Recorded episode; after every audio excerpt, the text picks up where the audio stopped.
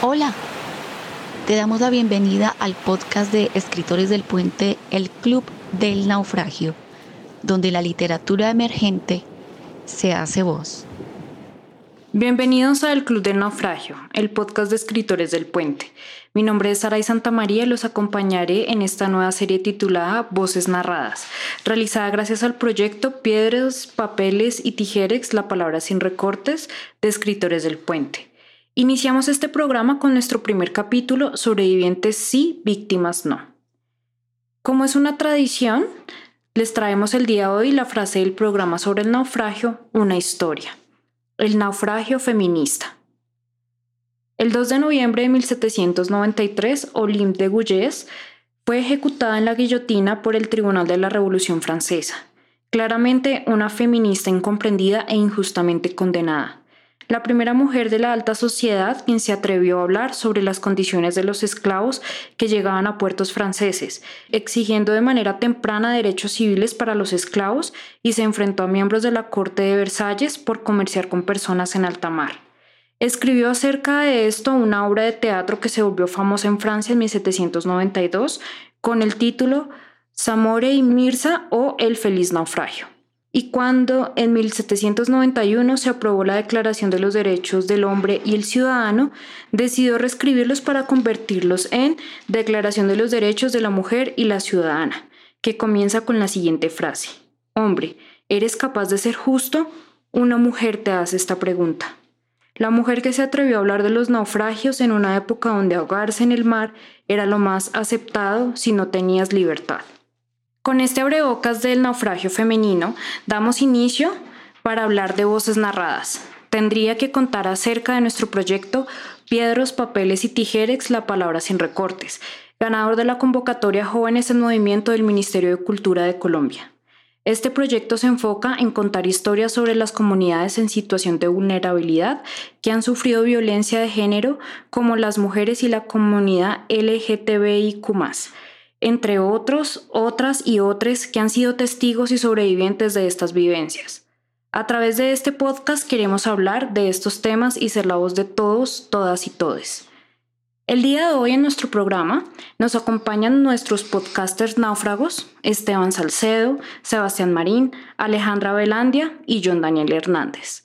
Además, tenemos una invitada especial, Natalia Spitia, fundadora de la Fundación Niñas Sin Miedo. Niñas sin Miedo es una ONG colombiana que tiene como objetivo empoderar y fortalecer habilidades para brindar herramientas para la construcción de proyectos de vida de niñas y adolescentes a través de la educación, el deporte y el apoyo psicosocial para prevenir la violencia sexual y el embarazo no planeado en menores. Natalia, bienvenida al Club de Naufragio, qué bueno tenerte aquí. Muchas gracias por la invitación. Te un poquito, pues yo soy la fundadora de la Fundación Niñas sin Miedo. La Fundación Niñas y Miedo trabaja en Soacha, en la Comuna 4, del municipio pues, de Soacha, Cundinamarca. Pues también soy escritora, soy publicista. Hoy en día me dedico al emprendimiento social, o sea, a la fundación, y a hacer que la fundación pueda crecer y llegar a más lugares del país. Gracias Natalia para el Club de Naufragio Escritores del Puente. De verdad que es un placer tenerte acá, poder disfrutar de tus vivencias y conocimientos sobre la violencia de género en niñas, adolescentes y mujeres. Qué gusto tenerte aquí. Como primer segmento, lo titulamos Sobrevivir a la jauría. Quisiera contarles el día de hoy una historia. El día 7 de julio de 2016, en las fiestas de San Fermín, España, cinco hombres abusaron sexualmente de una chica de 18 años. La víctima no se quedó callada. La víctima denunció a sus agresores. Este caso se le conoce como la manada replanteando el concepto de las violaciones que se realizan por un grupo de hombres hacia una mujer, ahora llamada violación en manada. Cinco contra una. Manada. Los hombres son animales, actúan en grupo para perpetrar. Claramente los agresores llegan a tal punto de vivir a punto de instintos primigenios, olvidando totalmente la razón de la humanidad. Cuando se buscan estos casos surgen nuevas manadas en diversos países de Europa y Latinoamérica. ¿Y qué es manada? Grupo de animales de ganado doméstico que andan en grupo, grupo de animales de la misma especie. Eso dice el diccionario, pero si buscas manada en el buscador, de internet o de cualquier página web salen fotos de la manada de Pamplona, como se les conoce a estos viles hombres que incluso se toman fotografías abrazados en grupo como si fueran el equipo de fútbol del barrio. Para ellos, algo casual, un día cualquiera en las fiestas de San Fermín, y para el sobreviviente, un día más viva. En el año 2020 se estrena la serie chilena La Jauría de Amazon, basada en este y otros casos de violación en manada, creando una fábula en torno a un culto sagrado de hombres que actúan en jauría y están obsesionados con hacer caer a las lideresas de movimientos feministas, lo que los convierte en una secta delirante y conspiranoica decidida a derrotar a denunciantes de agresores sexuales, castigándolas con los mismos actos nefastos a los que ellas se atreven a denunciar ojo por ojo, diente por diente. Desde el póster oficial, que invitamos a todos nuestros oyentes a que lo busquen, se ve la dureza de esta historia que parece ficción, en el cual se ve una mujer con ojos asustados y con una mano tapándole la boca. Pero la canción de la intro de la cantante chilena Ana Tijoux, que dicen tocan a una, tocan a todas, no estamos solas. Es una contestación directa. ¿Qué es jauría? grupo de perros que participan en una casa dirigida por una persona o conjunto de personas que se manifiestan con rabia y peligro. Me atrevería a decir aquí, después de conocer este caso y los modos que han surgido, que no nos están matando, nos están cazando. Esta miniserie, que quiero mostrar como ejemplo basada en el caso, trata sobre Blanca Ibarra, una estudiante de 17 años y líder de un movimiento feminista, que desaparece en medio de una protesta organizada por un grupo de alumnas del Colegio Santa Inés, un colegio ficticio por supuesto, luego de un supuesto caso de abuso entre un profesor y una estudiante. Horas más tarde, una grabación de la joven siendo violada por un grupo de hombres aparece en línea y se vuelve viral en redes. Esto provoca una frenética búsqueda para dar con el paradero de Blanca y los responsables del hecho. Inicialmente no hay pistas, pero pronto, tres detectives, Elisa Murillo, Olivia Fernández y Carla Farias, pertenecientes a la unidad policial especializada en delitos de género, descubren que todos los sospechosos integran un grupo de chat llamado La Jauría de Lobos. Esta únicamente para dar un ejemplo. La serie se la recomendamos mucho para nuestros oyentes del Club de Naufragio. Tanto la serie como el caso de España nos narra la valentía de niñas que aún no cumplen la mayoría de edad, para poder contar su historia y enfrentarse a sus lobos. Natalia, desde la Fundación Niñas sin Miedo, quisiera saber cómo ustedes han trabajado con las niñas que se convierten en unas valientes para enfrentarse al mundo. Bueno, pues yo digo que ellas se convierten en unas valientes con los años, o sea, estamos viéndolas valientes, o sea, es un proceso.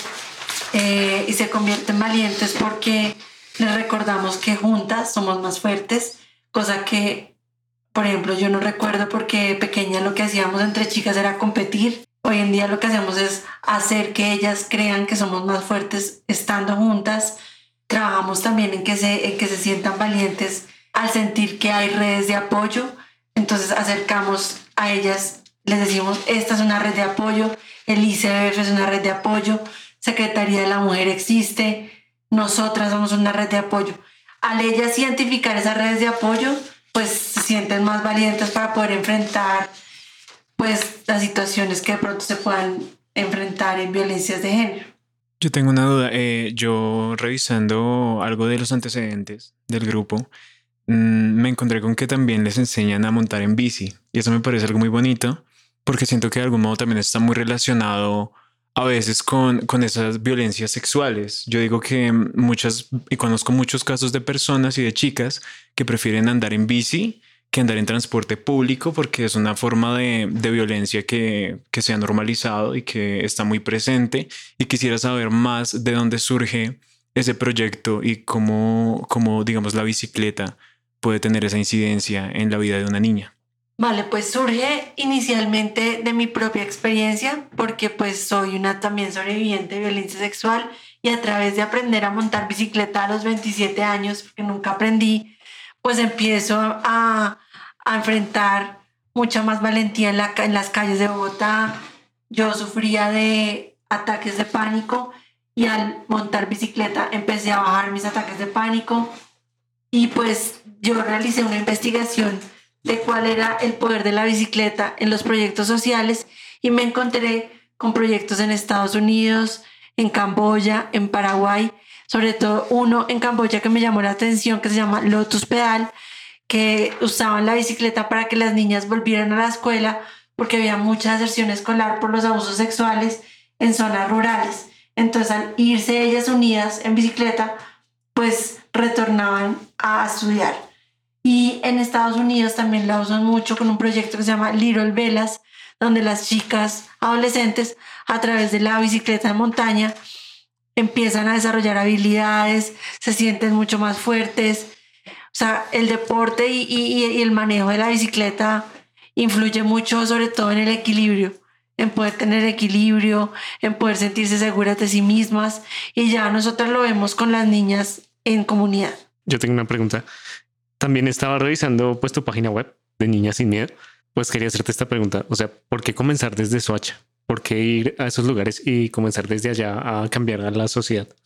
Bueno, pues en mi caso, porque yo en ese momento trabajaba allí, me encontré con muchas historias de familias que llevaban años silenciando la violencia sexual y me di cuenta que también en esta, en esta comunidad habían muchas niñas embarazadas y después ya investigando me di cuenta que en Cundinamarca era el segundo, pues después de Bogotá, en tener más altas cifras de violencia sexual y hay niñas embarazadas también. Gracias Natalia por esos aportes a nuestros podcasters de verdad que este es un tema que queremos ahondar cada vez más en este capítulo.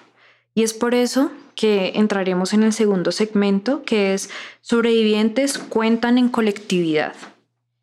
La sororidad, un término específico que habla de la hermandad, el trabajo en equipo y la colectividad en comunidades de mujeres.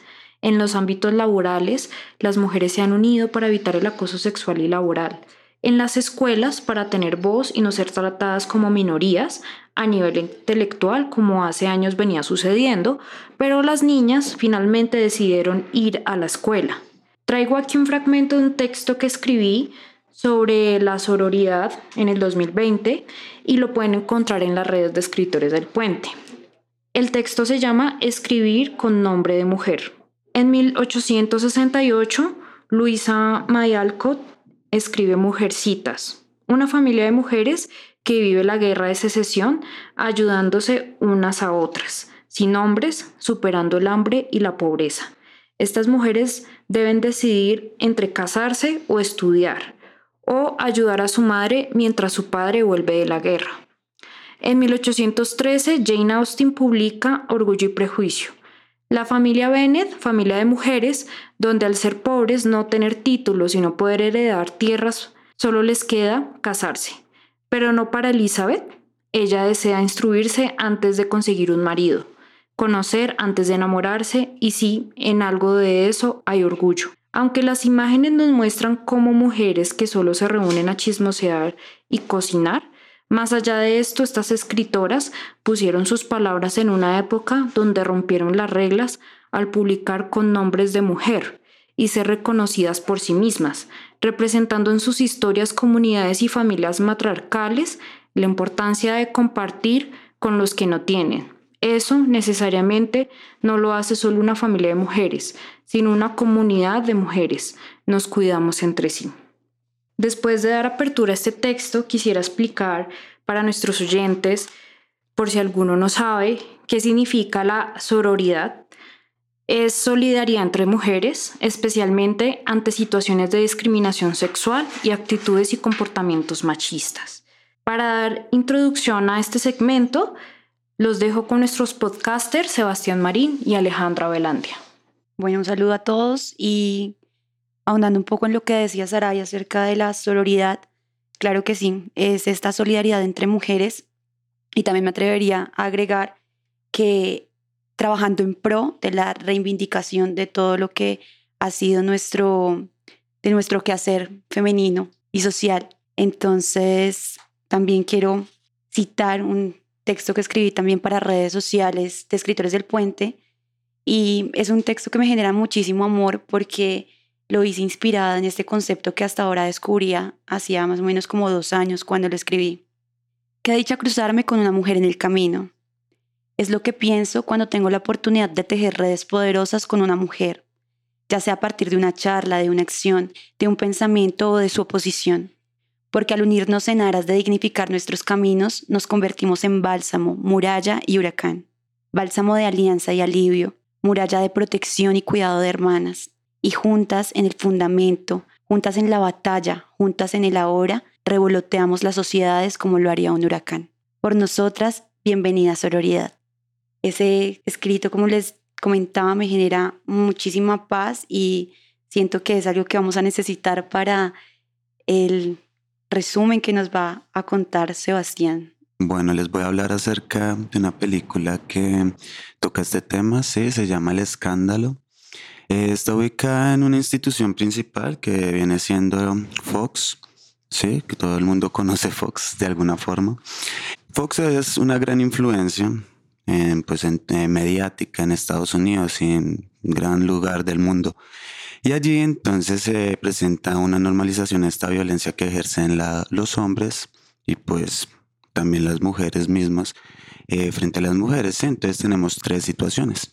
Tenemos una presentadora famosa que pues porque no accedió a eh, las pretensiones sexuales de pues el jefe de jefes, sí, que incluso él pues esto se basa en una historia real y él pues termina demandado. Bueno, esta otra señora que también pues tiene su programa que es un poco digamos más relevante dentro de estos medios mediáticos que mm, tiene sus altercados con Donald Trump. Esta película se ubica dentro de las campañas presidenciales de Donald Trump y Hillary Clinton y pues hay expresiones bastante ofensivas para las mujeres como la boba rubia, ¿sí? Pero como para citar alguna. Eh, tenemos otra persona que pues es protagonizada por Margot Robbie y ella es una persona un poco más joven y ella está en esas ganas de ascender, eh, seguir en su carrera, de subir escalones.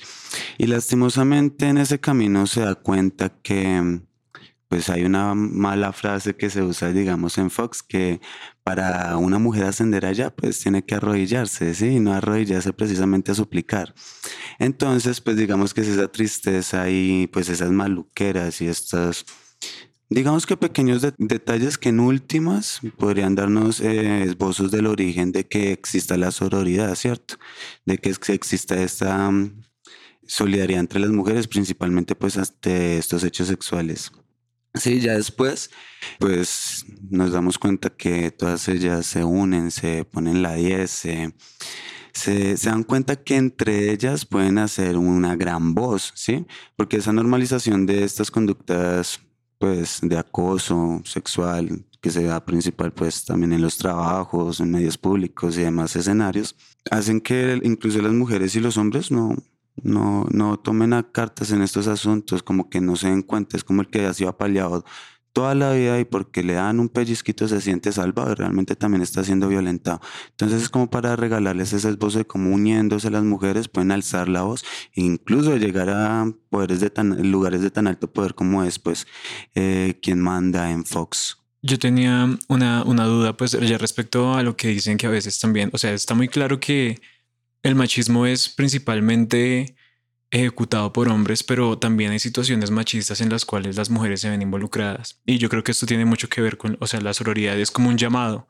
a que las personas comiencen, a que las chicas entre ellas pues se unan y entiendan que están luchando por una causa que viene siendo la misma. Yo quisiera preguntarles a las chicas aquí presentes si tienen presente algún momento en el cual otra mujer las haya hecho sentir vulneradas o por medio de algún comentario hayan perpetuado ese mismo machismo. Yo quería comenzar con un ejemplo mientras piensan eh, y es por decir, em, tengo una prima que alguna vez una tía le decía como, no, es que usted tiene que conseguir novio antes, antes de los 30 o se va a quedar solterona. Yo siento que ese concepto también es muy, es una especie de presión que se pone sobre las mujeres y es el hecho de que tienen que conseguir un esposo o no pueden por su, o sea, como por su propia mano llegar a, a, desarrollar una actividad laboral o tener un, un, lugar de poder. Y siento que, bueno, eso es muy nocivo. O sea, yo creo que eso, por ejemplo, es algo, es una, una actitud que se, se da de hecho de madres a hijas a veces y es muy, muy nociva. Yo quería preguntarles, ¿ustedes de pronto alguna vez han sufrido alguna situación de ese tipo? Bueno, yo sufrí una situación de un panfleto cuando estaba en la universidad, cuando tenía 21 años, hoy tengo 33, estaba en tercer semestre y crearon el panfleto hablando cosas de mí, diciendo que yo era una canina, por no decir la palabra literal. ¿Por qué? Pues porque yo tenía, salía con varios chicos.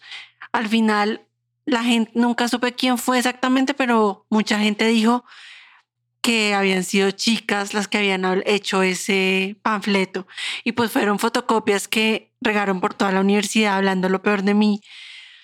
Y después pensaba que pues eso fue, sí, o sea que tal vez pues las autoras fue como una acción directa de ataque a mi, pues a mi libertad en las relaciones. Con respecto a lo que cuentas, creo que también viví un aspecto parecido, pero lo viví como en una etapa muy, pero muy temprana de mi vida en ese momento. Eh, lo viví en el colegio y sucede que también tuve como esta misma estrategia, se dio esa misma estrategia que empecé a ser muy juzgada por mi físico cuando apenas tenía entre 12 o 13 años. Durante esa época de colegio realmente las palabras eran muy duras porque se dirigían a mí como la fea del salón y siento que eso es algo que me complace muchísimo poder abordarlo en este momento porque por mucho tiempo es como la historia oculta, ¿no? Como el complejo de esta novela, Betty la Fea, que pues me me atrevo a contar todo este dilema tan grande que tiene, ¿no? Que puede ser un éxito, pero no deja de ser pues una construcción completamente desde el machismo, la alteración y un montón de cosas. Cuando viví todo esto en el colegio, pues, oh sorpresa, que los comentarios se originaban por muchas otras niñas de mi edad que hacían esto y digamos que propiciaban todas estas burlas hacia mí hasta tal punto de lanzarme papeles en la cara gritándome fea. Y siento que eso es algo que pues he tenido la oportunidad de conciliar en mi vida de una forma muy bonita y entender, hey, yo no estaba mal, sí, entender que también estas chicas obviamente no tienen la responsabilidad de ello porque tristemente las amparaba un sistema terrible llamado patriarcado con la que pues crecieron, veían televisión y las estaban bombardeando con un montón de situaciones de tienes que ser perfecta a los 12 o 13 años. Como estos estereotipos de belleza, o sea, como qué es bonito y qué es feo. Entonces todas siguen ese que es bonito y pues te estaban tratando de atacar para que siguieras ese estereotipo. Que eso también es un, pues es un ataque. Un ataque total y un ataque emocional, un ataque con muchas inseguridades y que además, qué bonito haber construido esa sororidad en ese momento, ¿no? Haber tejido esa red de alguna manera tan, tan importante y digamos que rescatando esta historia también y la historia que nos comentó Natalia, eh, también te quería preguntar eso, Natalia, nosotras, ¿cómo empezamos a evidenciar el amor propio? ¿Cómo trabajamos en eso? Desde, digamos, indicios, tips, cualquier eh, palabra súper bien recibida porque pues en este momento estamos tejiendo sororidad. Bueno, pues yo no soy una experta pues acá en el amor propio, pero puedo decir que una de las cosas más bonitas es buscar una pasión, buscar qué nos apasiona y siempre vamos a terminar siendo exitosas en eso que nos gusta, si nos gusta mucho. Y eso es una forma de amarnos, buscar esas pasiones. A través de las pasiones, eso es muy empoderante empoderante, sí. Bueno, si no existe la palabra, pues empodera. Sí. claro que sí. Te la valemos. Bueno, eh, yo creo que en este segmento en el que tratamos un poco acerca del acoso, ¿sí? Es importante, pues, además de resaltarlo el amor propio y esto que nos comentaron hace un momento, eh, ¿Qué cositas, qué comportamientos, qué tipsitos que hacen los hombres o alguna otra persona eh, hace que, eh, pues digamos, dentro de la normalización de esto de la violencia hay comportamientos que nunca o no se tienen como tan en cuenta, tan identificados. La bromita que te hace sentir confusa, que te hace sentir como que algo está mal, pero fue en broma. Entonces, pues a esto me refiero a unos comportamientos sutiles que de todas formas incitan a la violencia. Es como un tanteo el que va a ir a, acosar a alguien, ¿sí? Es como un de pronto vamos a ver hasta dónde llega, ¿cierto? Entonces, pues tú, Natalia, con la fundación, pues yo me imagino que eh, digamos, uno ya sale un poquito de este círculo violento en el que estamos en Colombia, se le hace más fácil identificar esto. Entonces, pues a lo que hay algún tipcito que tú le enseñes a las chicas sobre cómo identificar alguno de estos comportamientos sutiles por el ladito que pueden ejercer en quien violenta. Bueno, lo primero es que en el momento, decirles a ellas que es en el momento en que se sientan incómodas y que estén violando su consentimiento, esa es pues como una, un primer indicio, la incomodidad. Pues porque pueden sentirse pues eh, presionadas a hacer, yo les digo, o sea, desde que se sientan incómodas y tengan que ceder a hacer algo que ustedes no quieren, ya es, ya hay que mirar, así sea pequeño, hay ya que ponerle cuidado a eso. Me parece demasiado poderosa esa palabra incomodidad que digamos que hasta ahora siento que es una luz muy grande porque en estos temas del autocuidado siempre estamos como acostumbradas a excusar, a creer que nosotras somos las de la situación maluca y tal vez yo soy muy cansona y resulta que el resto del mundo se está comportando muy bien. Y sí me parece muy poderosa como tal la incomodidad, porque con respecto a lo que hablaba Sebastián, el acoso, también tenemos que ver, ver esas dimensiones del acoso, ¿no? El acoso realmente no, no es siempre maximizar el concepto de que acoso solo ocurre cuando pasa algo que es completamente indeseable, sino en todas las vivencias como tal, estamos experimentando ciertas facetas del acoso. El acoso puede ser acoso emocional, puede ser el acoso sexual, acoso laboral, se puede dar en múltiples instancias y también pues en múltiples formas de cómo nos relacionamos. Entonces, súper bonito, o sea, me quedo con esa gran palabra de oro, incomodidad. Si me incomoda, entonces reacciono. Sí, yo quería resaltar algo también y es que en las ocasiones en las cuales pues he conocido personas que han sufrido violencia sexual, muchas veces no se está claro en, en qué momento comienza o en qué momento, por decir así, algo muy mínimo puede convertirse en una situación de abuso. Y yo siento que es muy importante eso, hacer conscientes a las niñas y la labor que haces me parece genial porque, porque si yo, o sea, a, mí particularmente me han, me han, ocurrido situaciones de violencia sexual eh, de ese tipo y yo a veces digo como esto es lo normal para las chicas, o sea, digamos que para un chico yo creo que no es tan, tan, tan, tan, tan casual y sí me parece que, que es necesario que se comiencen a pues hacer conscientes a las niñas de esas situaciones y de que en, un primer momento que se sientan incómodas ya, ya están vulnerándolas.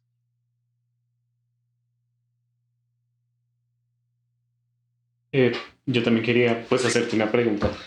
Lo que pasa es que a veces como hombres nos pasa que eh, alguna mujer eh, recurre a nosotros porque ve que está viviendo una situación complicada pero pues a veces nosotros no sabemos cómo abordarlo o no sabemos, porque pues aquí en Colombia hay un dicho muy popular que dicen que entre las peleas de parejas como que uno no se debe meter, pero y uno también evidencia a veces que la mujer está siendo maltratada y a veces un hombre le dice, oiga, eso es violencia, o sea, rebeles, pero las mujeres no, o sea, como que a veces no lo ven. ¿Cómo hacerle ver a esas personas que están inmersas en esas situaciones, eh, pues que están siendo violentadas? Y pues que también pueden subir su autoestima y que pues pueden salir de eso, que hay muchas mejores cosas que de pronto esa relación tóxica en la que pues están inmersas y les está haciendo mucho daño. Pues a mí me parece que una herramienta muy chévere y muy útil es el cine. O sea, es compartir una película, una serie juntos, hablar, o sea, buscar un ejemplo en, un, en, un, en una evidencia audiovisual, o sea, cine, serie, televisión, donde puedas comparar su situación, pues entre comillas, a la situación que están viendo en televisión. O sea, el cine es una herramienta muy, muy, muy, muy fuerte para, muy buena para poder compartir, incluso para también compartir con los niños y niñas. O sea, como hablar del tema y, llevar a, colación violencias de género en, en, en tema audiovisual. Ya que nombrabas la parte del cine, quisiera adentrarnos al tercer segmento, que es propiamente de lo cinematográfico y lo titulamos El concepto de la fe fatal superviviente. En el cine una y otra vez se explora este concepto y nuestros podcasters John y Esteban van a hablarlos de la fe fatal a través de un subgénero del cine, Rape and Revenge, que literalmente traduce violación y venganza. Perfecto. En mis manos tengo el libro de Natalia. Eh, el libro está muy genial. De hecho, el libro se llama Valiente como una niña. Y pues voy a leer una parte del prólogo. Entonces, pues el nombre del prólogo es Natalia y el mito de la femme fatal. Y el fragmento dice lo siguiente. Con el tiempo entendí que esas historias que me fascinaron en la adolescencia tenían algo en común más allá de la descripción de la juventud. Se trataba de la construcción de lo que el cine bautizó como femme fatale. Todos estos son personajes de mujeres que usan su belleza y su sexualidad como un arma, mujeres caóticas, llenas de excesos, antiheroínas, mujeres que se salen de lo que dicta el deber ser para las mujeres. ¿Por qué no temen tener sexo a la primera cita? ¿Por qué fuman y beben? Aunque se nos ha dicho que eso, nos, eso, nos, eso se nos ve mal. ¿Por qué dicen groserías? Pero ojo, también me resultaban fascinantes porque enamoraron a sus narradores, los intelectuales, que se sentaron a escribir sobre ellas y que, al final, son los verdaderos protagonistas del libro. Es una y otra vez el punto de vista de ellos. Por eso resultaba tan difícil para la niña de nueve años que fui darle cara a Rosario. Por eso como sociedad nos sigue resultando tan difícil darles cara a las mujeres. Doy eh, la palabra a mi compañero John, pues para que ande un poquito más en el género del rape and revenge. Ok, eh, el rape and revenge es un género cinematográfico que surge, pues digamos que en el marco del thriller del género policíaco y de terror y también tiene altos contenidos de gore. Digamos que eso es algo que, que resulta algo extraño. Yo digo que a mí me parece muy, muy curiosa e, esa mezcla de, de géneros que se utilizan en este género cinematográfico y me parece de hecho que tiene un origen algo machista. Es muy chévere lo que mencionaban ahorita de la femme fatal. Yo siento que en el cine es, es un papel que empodera a la mujer. Sin embargo, este género de rape and revenge tiene unas características a veces que se van mucho hacia el morbo. Mm, usualmente narran historias de mujeres que sufren algún tipo de violencia sexual y se vengan de, de las personas que, que han ejercido esta violencia sobre ellas. Pero digamos que el problema es básicamente que lo hacen de una manera que no es cercana a la realidad y que de algún modo también explota el concepto de la sexualidad y de la, digamos, también la sensibilidad de la mujer, porque a veces digo que las ponen en unos papeles que no son muy realistas, que de pronto hablan más desde el hecho de que la mujer ha sido violentada y, y lo que está y lo que siente, pero que de algún modo también lo hacen de una manera que a mi parecer, eh, estoy ya dando como mi punto de vista, es, eh, es utilizar el morbo de esa violencia de un, de un modo que no, no es tan adecuado. Eh, aprovechando este tema, yo quisiera preguntarles pues, ¿qué opinan de este, este, género cinematográfico? ¿Ustedes piensan que abordar eh, la violencia sexual desde el gore o la, o la violencia, pues, por decirlo así, muy gráfica, que es lo que aborda este género, es una buena forma de resaltar esa, pues, ese momento traumático? Pues bueno, digamos que el rape and revenge es un género que he estudiado mucho y sí tiene un inicio en lo que dijo John. De hecho, el género del que nace se llama sexploitation, que literal es un género ya eh, como de los años 60, 70. Incluso es como un género tan violento que ni siquiera ya es ficción, ya es como pornografía violenta. O sea, ya tira lo que nada que ver con lo creativo, ni con ni como con usar narración propia de guionistas o directores con más experiencia. Sin embargo, hay unas nuevas características del género que renacen gracias al Almodóvar, con, digamos, tacones lejanos, mujeres al borde de un ataque. Luego viene como todo sobre mi madre, donde habla de una sororidad y también donde habla donde estas mujeres empiezan a querer vengar, vengar otras mujeres a partir de lo que vivieron o son testigos, o sea, como que hay una transformación del género y chistosamente quienes hacen esta transformación son directores hombres. Luego vemos la ultra transformación con Esteban, que son de directoras mujeres, ¿no? Eh, hay unos primeros planos Siempre hay como un primer plano tipo anime de las miradas de estas mujeres, que ahí es donde uno va a detectar va a pasar algo, que sobre todo lo usa en la corriente japonesa de este género. Digamos que estoy de acuerdo con John, que son súper morbosos porque las protagonistas siempre tienen que vestir como muy bondage, ¿no? Trajes de cuero, siempre están untadas de sangre, tipo Kill Bill. Es, un buen, es una buena película, pero cuando tú la analizas, eh, es súper machista en muchos aspectos, ¿no? O sea, solo la muerte y solo la venganza es como la libertad para ella, porque no de otra forma. Eh, desde la literatura se habla de algo que se llama mujeres de arma tomar. Entonces, como que lo eh, también hay una literatura del rape and revenge que es más violenta que el cine, tengo que destacarlo, que es como mujeres que no les importa absolutamente nada. Entonces como que a veces no tienen como qué conciencia hay desde la mujer. Y se mezclan estas dos. Entonces en la literatura hay un ejercicio que nace del Rape and Revenge y es la creación de una vengadora desde la experiencia traumática. Exploramos los traumas para crear, pero ¿desde qué forma? Y hay un ejercicio literario que se llama la hipnosis literaria, donde a través de me exploro, Luego creo que eso es como el ejercicio que, hacen guionistas y directores, incluso las actrices en la interpretación. Pero vamos a ver con Esteban. Hay unos buenos ejemplos que es como una nueva reivindicación de este género que nos muestra que no todo es morboso, sino también está la mirada femenina desde lo femenino propio. Entonces vamos a ver cuáles son los ejemplos que nos tiene Esteban.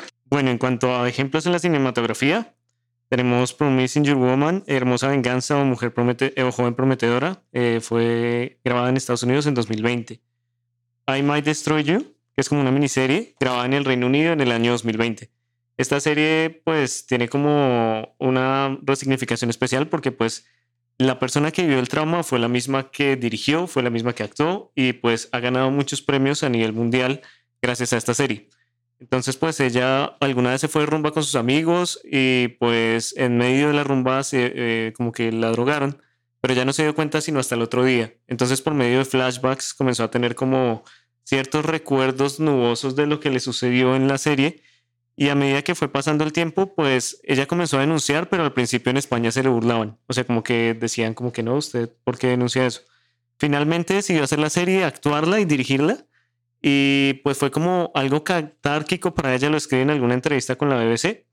Entonces, pues yo te quería preguntar, Natalia, eh, en base al prólogo de tu libro, en base al tema del rival revenge, ¿cómo consideras que una femme fatale puede ser una sobreviviente según tu experiencia personal?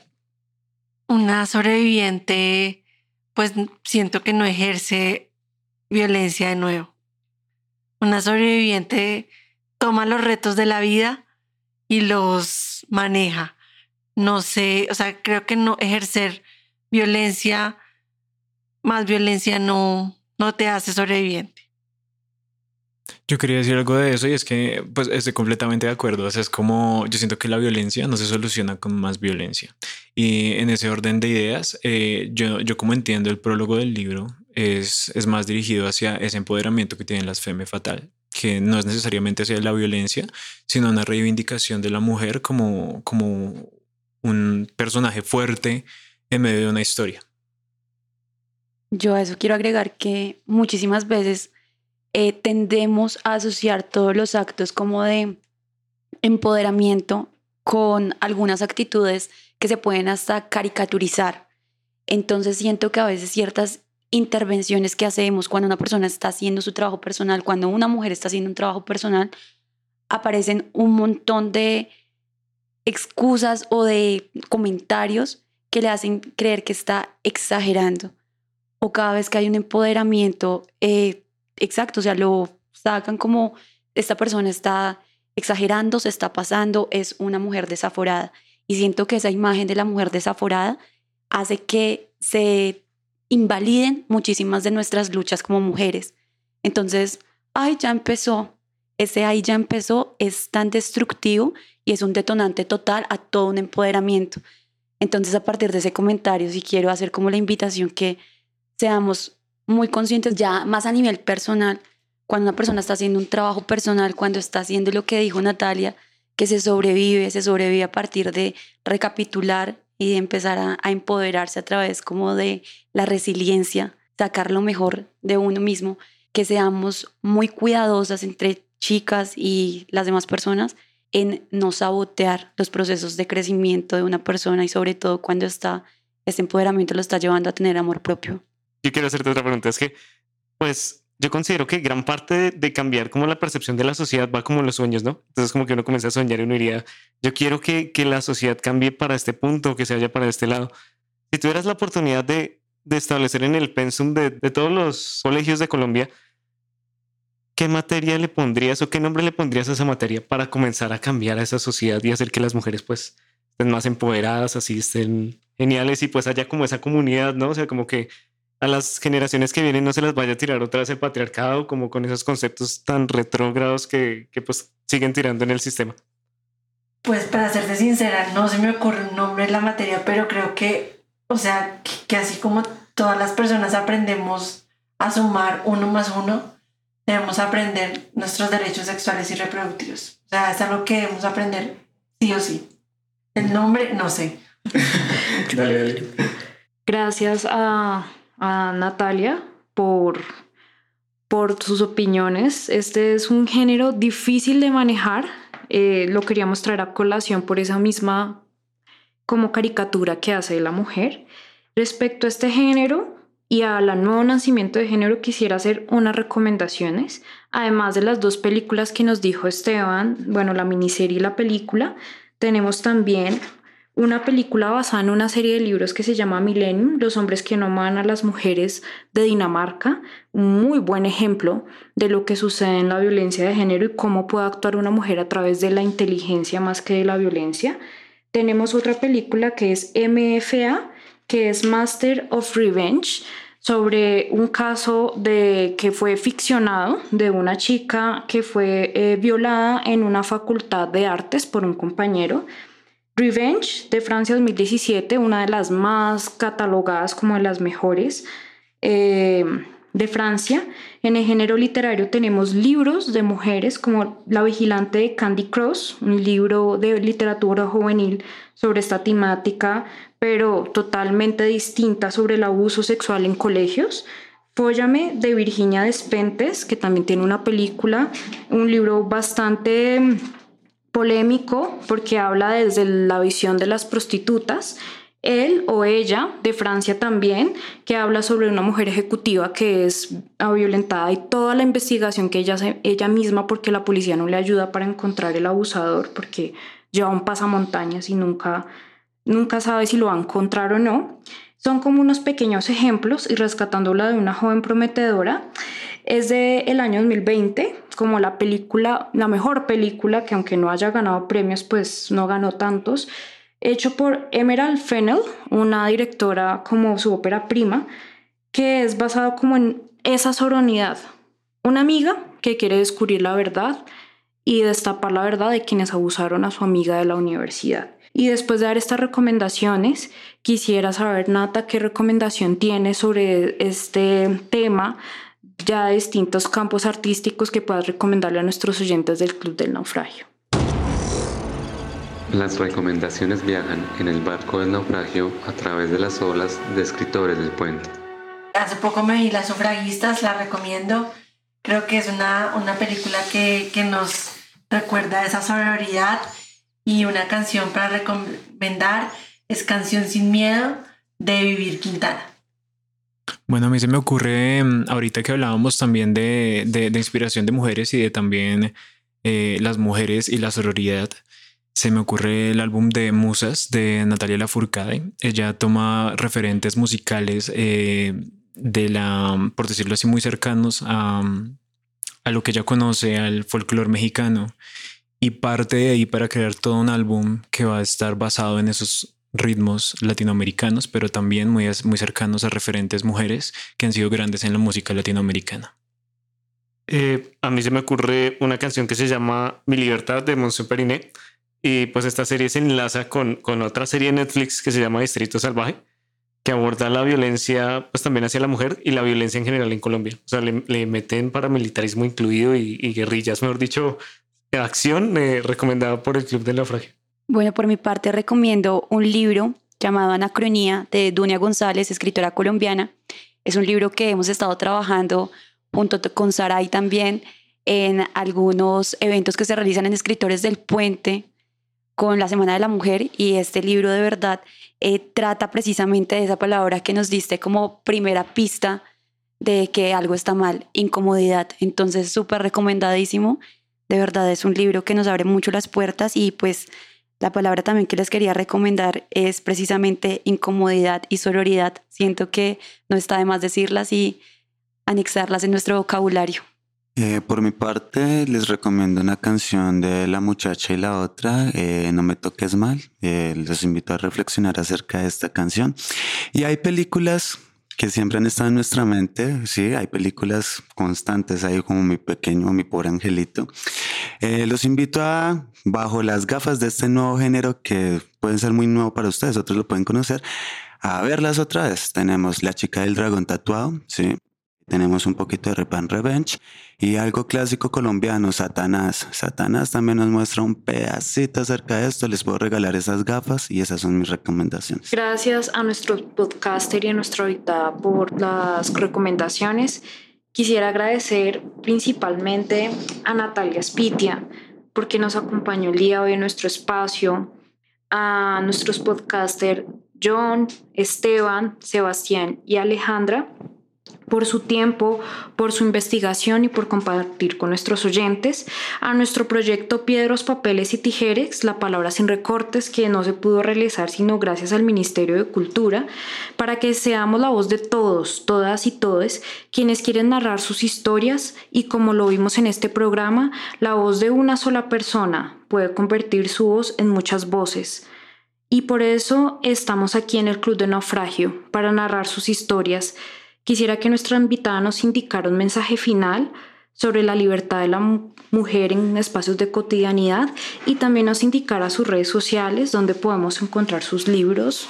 Bueno, pues primero invitarles a que casual se echen una leída de los derechos sexuales y reproductivos y los lleven como, como maleta.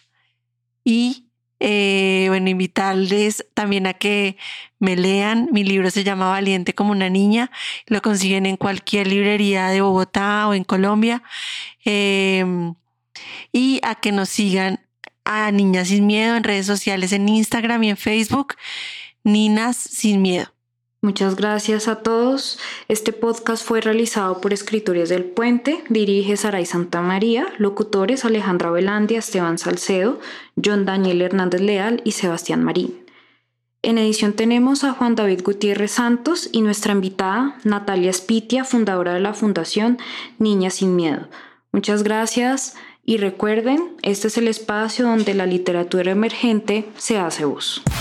Agradecemos al Ministerio de Cultura de Colombia por beneficiar a nuestro proyecto Piedras, Papeles y Tijeres, la palabra sin recortes en la convocatoria Jóvenes en Movimiento 2021. Puedes encontrarnos en la plataforma de Spotify, en SoundCloud, en nuestro canal de YouTube de Escritores del Puente y también puedes oírnos a través de nuestra página web. Te invitamos a ser parte de nuestras redes sociales, Instagram arroba el Club del Naufragio y visítanos en www.escritoresdelpuente.com, donde encontrarás libros, nuestras publicaciones y algunos productos en nuestra tienda virtual.